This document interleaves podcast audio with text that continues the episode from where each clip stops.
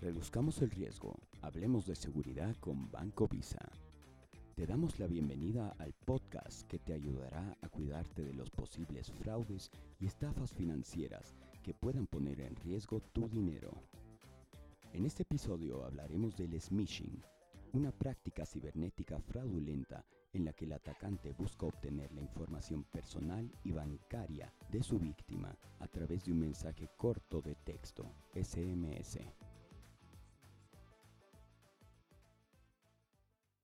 amigos, un placer acompañarlos nuevamente en este podcast educativo de Banco Visa. Cada día tenemos más oyentes y les agradecemos por seguirnos.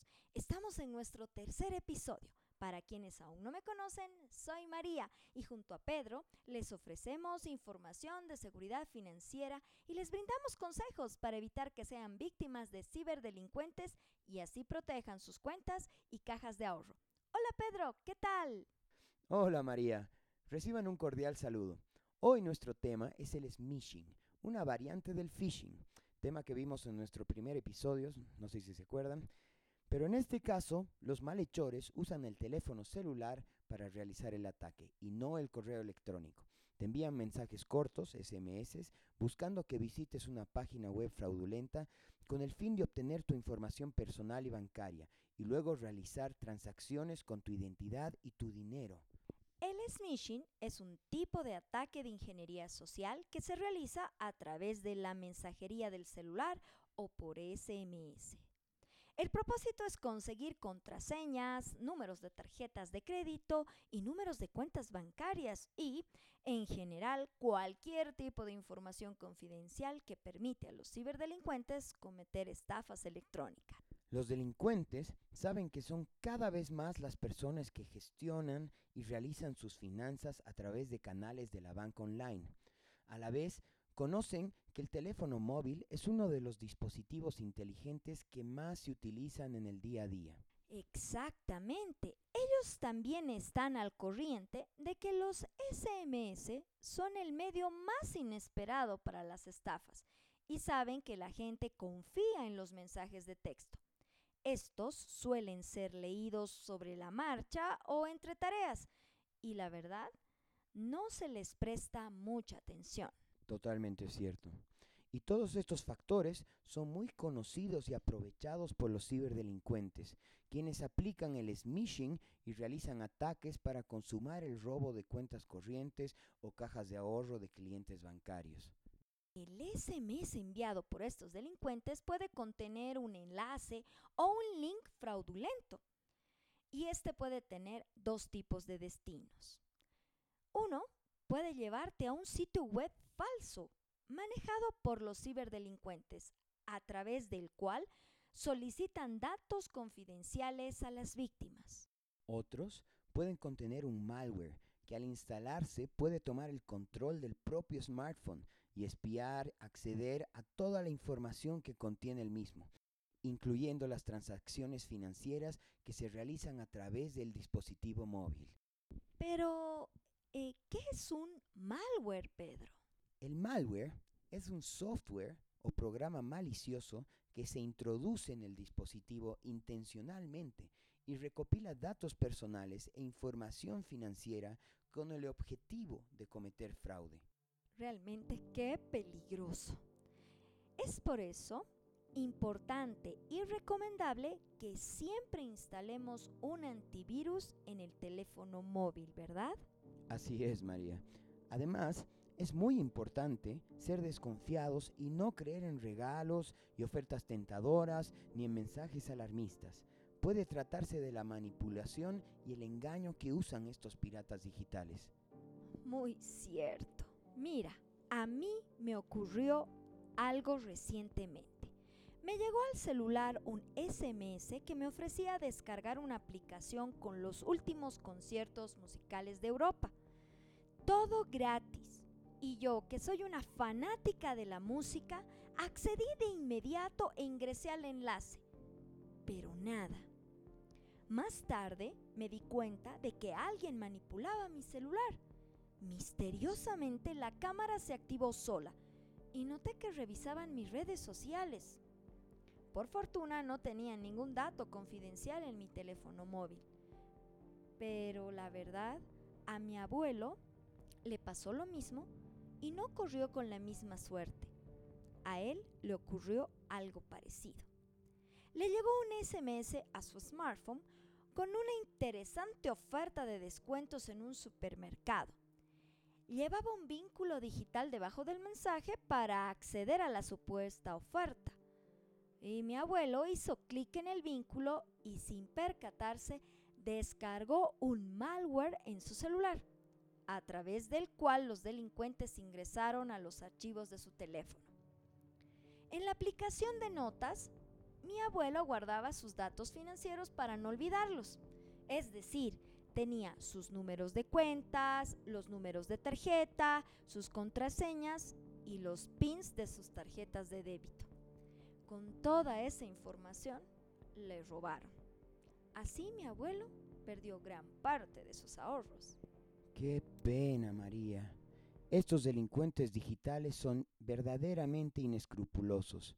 A mi vecina le enviaron un SMS supuestamente de su banco, o al menos así aparentaba, porque al ingresar al link tenía el mismo logo. En el mensaje le decían que habían notado movimientos sospechosos en su cuenta y que para evitar cualquier posibilidad de robo debía ingresar al link que acompañaba al mismo y cambiar inmediatamente la contraseña de acceso a su banca. Ella, desesperada y preocupada, ingresó al enlace que la dirigió a un sitio web muy similar al de su banco, donde para cambiar sus claves le solicitaron sus datos financieros actuales y le pidieron que los reemplace con los nuevos. Así, los ciberdelincuentes obtuvieron sus claves, usuarios, números de tarjeta, eh, CBB, entre otros datos confidenciales, y le sacaron dinero de sus cuentas. Además, utilizaron su tarjeta de crédito para realizar compras por comercio electrónico. Definitivamente, Pedro, tenemos que aprender a cuidarnos en este mundo virtual. Por eso, queremos darles algunos consejos para prevenir estos ataques y estafas financieras. Primero, fíjate siempre en el número de dígitos de donde te enviaron el SMS. Los mensajes fraudulentos suelen venir en números con 8 o 9 dígitos y los bancos usan solo números de 4 o menos dígitos. Nunca respondas a través de los enlaces que nos envían. Desconfiemos de todas estas comunicaciones que nos emocionan o buscan asustarnos o que nos presionan a tomar decisiones apresuradas. Siempre validemos con nuestro banco los mensajes que nos lleguen y confirmemos si son verdaderos o no. Y recuerda, el banco nunca nos pedirá datos personales ni claves de acceso a través de SMS con enlaces. Piensa muy bien antes de responder un SMS o hacer clic en algún enlace. Asimismo, protege tu información y tu dispositivo móvil. No olvides tener actualizados tus sistemas operativos, aplicaciones, programas y antivirus. Bueno, pero ya llegó nuestro personaje infaltable en estos podcasts, nuestro invitado Juan Luis Saavedra. Él es gerente de gestión de riesgo operativo y seguridad de la información de Banco Visa. Aprovechemos la presencia de este experto para que nos brinde más consejos que nos permitan protegernos de este tipo de ciberataques. Adelante, Juan Luis. Bienvenido. Tu público te espera. ¿Qué recomendaciones tienes hoy para combatir el smishing? María Pedro, muchas gracias por este espacio nuevamente gracias a toda la audiencia. Eh, bueno, los mensajes smishing son peligrosos solo si el usuario objetivo emprende una acción, hace clic en los enlaces de dudosa procedencia o envía datos eh, privados o sensibles al atacante. Algunas recomendaciones que podría dar es eh, justamente jamás enviar números de tarjetas de crédito, números de pines de cajeros automáticos o información bancaria eh, a nadie por mensajes de texto. mantenga una actitud de reserva hacia los mensajes o SMS inesperados en los que eh, le soliciten datos sensibles o acceder a un enlace web. La información, eh, también otro consejo es que la información bancaria almacenada en el smartphone es un objetivo valioso para los atacantes. Hay que evitar eh, almacenar información en los dispositivos móviles que sean sensibles sin una protección adecuada. Si un atacante instalase un malware en el smartphone, esta información podría resultar comprometida. Eh, también eh, hay que activar eh, las alertas de las aplicaciones de banca electrónica para detectar accesos u operaciones no autorizadas. Asimismo, conviene revisar siempre detenidamente cualquier enlace recibido a través del SMS y observar si engloban palabras o caracteres extraños y ante la duda mejor no abrirlos y nunca recurrir a los canales oficiales del banco para revisar si hay algún tipo de alerta. Hay que ser desconfiados de todos los mensajes alarmantes que tengan tono de urgencia o que contengan faltas de ortografía o errores gramaticales. Siempre eh, ser desconfiados, como ya se mencionó, y eh, a veces este tipo de ataques también eh, son combinados con llamadas telefónicas, haciendo pensar que se trata efectivamente del banco que te dicen que te va eh, que le llegará un SMS con un link para que se pueda actualizar los datos o pidiendo que confirmes tu identidad con información confidencial. Muy buenos consejos, Juan Luis. Y cuéntanos, ¿qué está haciendo Banco Visa para cuidar a sus clientes de este tipo de fraudes cibernéticos? Bueno, el banco tiene eh, implementado mecanismos de seguridad técnicos que ayudan a proteger al cliente.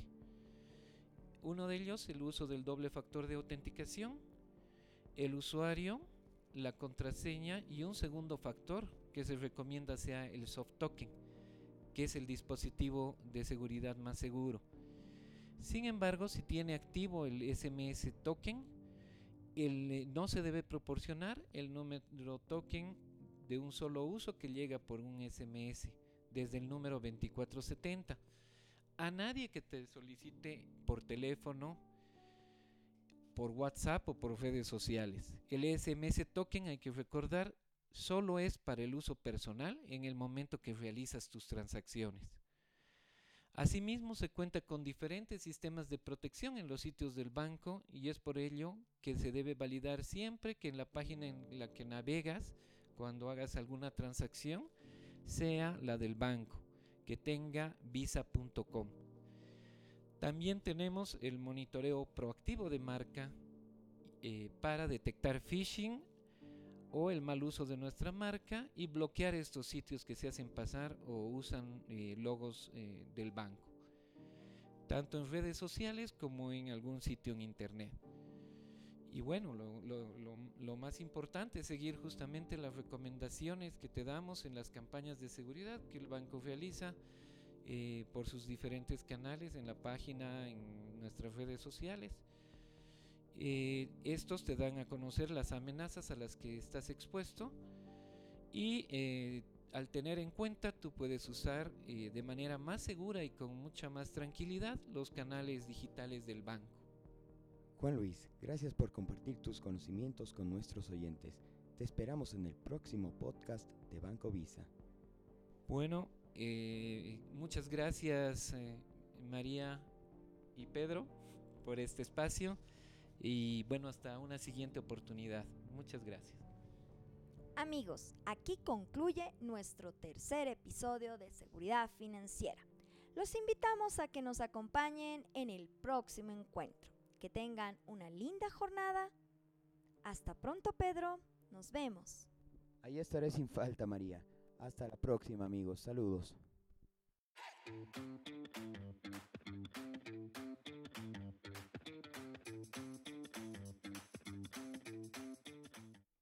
Esto fue Reduzcamos el riesgo, hablemos de seguridad con Banco Visa. Te esperamos en nuestro próximo episodio en el que abordaremos otra técnica de engaño que atenta contra tu seguridad en la banca. Estás invitado. Si te encuentras ante una posible situación de fraude, llama para consultar a Visa Responde al 508-500-15 o escribe al correo visaresponde@grupovisa.com o al WhatsApp 67000053.